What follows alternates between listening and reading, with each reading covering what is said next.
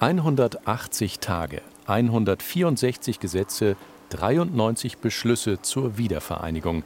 So lautet der Titel der Ausstellung, mit welcher der Bundestag an die freien Wahlen zur Volkskammer, dem Parlament in der DDR vor 30 Jahren erinnert. Bundestagspräsident Wolfgang Schäuble eröffnete die Ausstellung am 12. März im Paul-Löbe-Haus. Unter immensem zeitlichem Druck unter Arbeitsbedingungen, die mein Amtsvorgänger einmal als offenkundig unzumutbar bezeichnet hat, haben Sie, die Mitglieder dieser Volkskammer, sich gleichzeitig damit befasst, die Gegenwart zu gestalten, die Vergangenheit zu bewältigen. Es war sogar, wenn ich mich recht erinnere, der erste Beschluss der frei gewählten Volkskammer und die Weichen für die Zukunft zu stellen. Auch wenn der Zug in Richtung Einheit auf die Gleise gesetzt war, das Startsignal konnten nur Sie geben, die gewählten Repräsentanten der Bürger der DDR. Sie haben Geschichte geschrieben. Es ist Ihr bleibender historischer Verdienst, die gesetzlichen Voraussetzungen für die Einheit unseres Landes geschaffen zu haben, in Frieden und Freiheit. Und das war nicht nur für die Deutschen, sondern auch für unsere Nachbarn von entscheidender Bedeutung für ein Europa, das die Teilung des Kalten Krieges überwinden wollte. 409 Abgeordnete saßen im Parlament der 10. Volkskammer. Zum ersten Mal übernahm eine Frau die Präsidentschaft eines DDR-Parlaments, Dr. Sabine Bergmann-Pohl. Damit ist Frau Abgeordnete Dr. Sabine Bergmann-Pohl zur Präsidentin der Volkskammer der Deutschen Demokratischen Republik gewählt. Herzlichen Glückwunsch. Sicher werden irgendein Wahl ein Historiker über die frei gewählten Volkskammer urteilen. Aber keiner von ihnen wird jemals den physischen und psychischen Druck nachempfinden können, den wir alle täglich erlebten. Ich bin sicher, ich bin sicher, dass die Jahre 1989-90 einen besonderen historischen Stellenwert bekommen werden denn es ging nicht weniger als um die Verwirklichung lebendiger Demokratie in der DDR.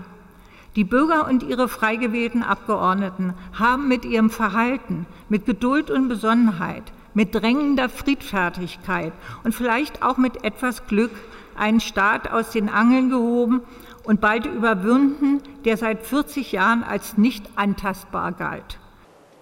Am 18. März 1990 wurden die Abgeordneten der Volkskammer zum ersten Mal frei, direkt und geheim gewählt.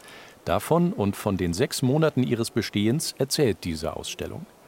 Von den Sitzungen am sogenannten Runden Tisch über den Wahlkampf bis hin zum Wahltag und seinem Ausgang. Eine ganz neue Erfahrung für die Bürgerinnen und Bürger der DDR.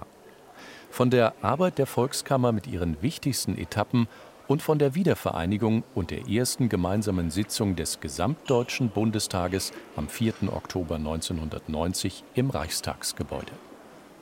Was für mich selbst eine große Überraschung war, sind fotografische Dokumente, ähm, die speziell die Zusammenarbeit der beiden Präsidentinnen der beiden Parlamente dokumentieren, weil Rita Süßmuth als Präsidentin des Deutschen Bundestages und ähm, Sabine Bergmann-Pohl als Präsidentin der Volkskammer, haben tatsächlich diesen gesamten gesetzgeberischen Prozess ein Stück weit auf ihre Seite gezogen und haben gesagt, dies ist die Stunde der Parlamente und nicht nur der Regierungen. Wir wollen die Wiedervereinigung als Parlament mitgestalten.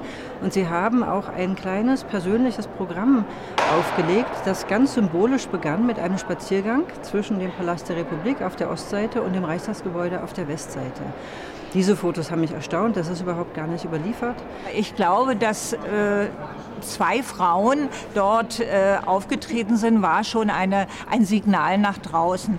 Aber um ehrlich zu sein, ich glaube, wir waren sehr viel emanzipierter als die Frauen im Westen, weil nach der Wiedervereinigung haben wir doch gemerkt, dass doch ein ziemliches Patriarchat noch in der alten Bundesrepublik geherrscht hat. Die 10. Volkskammer der DDR war ein Arbeitsparlament, das in nur 180 Tagen 164 Gesetze und 93 Beschlüsse zur Wiedervereinigung auf den Weg gebracht hat. Ein immenses Pensum. Insofern war die Anforderung an uns alle groß. Aber ich habe natürlich durch diese hohe Verantwortung äh, doch wirklich, äh, sage ich mal, Stress pur gehabt. Ich, am oft wusste ich abends nicht, was nächsten Tag auf mich zukommt. Hinzu kam man nicht nur die parlamentarische Arbeit, also die Vorbereitung äh, der Wiedervereinigung mit äh, ihren Gesetzen, es kam ja auch noch der Druck von der Bevölkerung. Also wir waren ja auch Gejagte der eigenen Bevölkerung, denn Sie wissen, Sie wollten äh, am Anfang eine bessere DDR und später wollte man eben die Wiedervereinigung und das möglichst schnell. Also insofern war das ganze Parlament unter enormem Druck und ich auch. In der Ausstellung werden auch die Biografien aller Abgeordneter sowie sämtliche Volkskammersitzungen im Video mitsamt den Plenarprotokollen präsentiert. Ebenso ein Doppelinterview mit den damaligen Parlamentspräsidentinnen Sabine Bergmann-Pohl und Rita Süßmuth. Wie wichtig und anstrengend die Arbeit der Volkskammer war, daran erinnern sich auch einige Weggefährten. Ich finde es absolut wichtig, dass wirklich an dieses Ereignis gedacht wird.